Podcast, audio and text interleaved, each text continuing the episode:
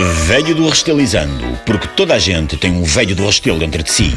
Eu velho do Restelizo, vocês velho do Restelizam, nós velho do Restelizamos.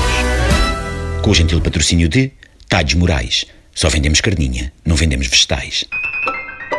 Bem-vindos a mais uma edição de Velho do Restelizando, o espaço que dá voz ao desânimo que certos cacarecos e cacarecas primeiro-mundistas provocam ao nosso tendão velho do restelizístico e que nos fazem velho do restelizar. Um dia destes vi um indivíduo com uma ventoinha a rodar entre os dedos e pensei, bolas que exagero, não está assim tanto calor. Disseram-me depois que aquilo não era uma ventoinha para dar vento, até porque não dava vento nenhum. Aliás, nem vento, nem nada. Aquilo não faz nada a não ser rodar, como já devem ter percebido. Hoje, velho do restalizarei acerca dos fidget spinners. Velho do restalizar. O fidget spinner, moda que está a espalhar-se mais rapidamente do que o Shape of You do Ed Sheeran, é um objeto que funciona da seguinte maneira: coloca-se o centro do dito entre o dedo polegar e o indicador, dá-se balanço com a outra mão e aquilo roda. E pronto. Aquilo roda e a gente fica a olhar para aquilo a rodar. Ai que giro! Então e depois? Depois nada. Mas o que é que faz mais? Nada. E depois o que é que acontece? Nada. Serve para quê? Para rodar e mais. Mais nada. E poderá haver quem diga: Ah, Miguel, tu hoje estás a velho de restalizar assim, mesmo, mesmo à bruta. Não percebes que aquilo serve para manter as mãos ocupadas? E eu respondo: Então e não há mil e uma outra maneiras de ocupar as mãos sem ser uma que não faça rigorosamente nada? Foi por causa de coisas como o fidget spinner que se inventou a expressão: Vamos é brincar com a pilinha.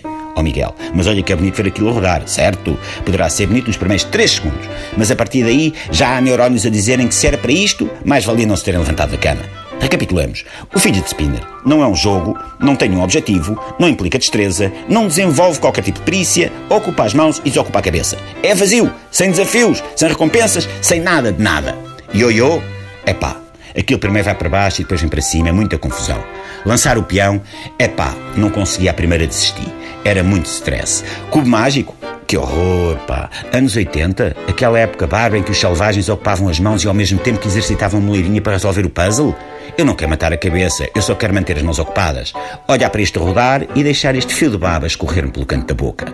O fidget spinner é uma pequena cambalhota para o homem, mas um gigantesco salto mortal encarpado para o processo de infantilização em curso. Não sei se já perceberam, mas há aqui uma escalada. Primeiro tiraram os livros de colorir das crianças e passaram para os adultos. E agora, pimba, pegam às crianças e aos adultos com fidget spinners para ocupar as mãos, para distrair, para não pensar. Para nada! Querem manter as mãos ocupadas? Tirem macacos do nariz, limpem o salão. Sempre têm um objetivo, cumpre uma função.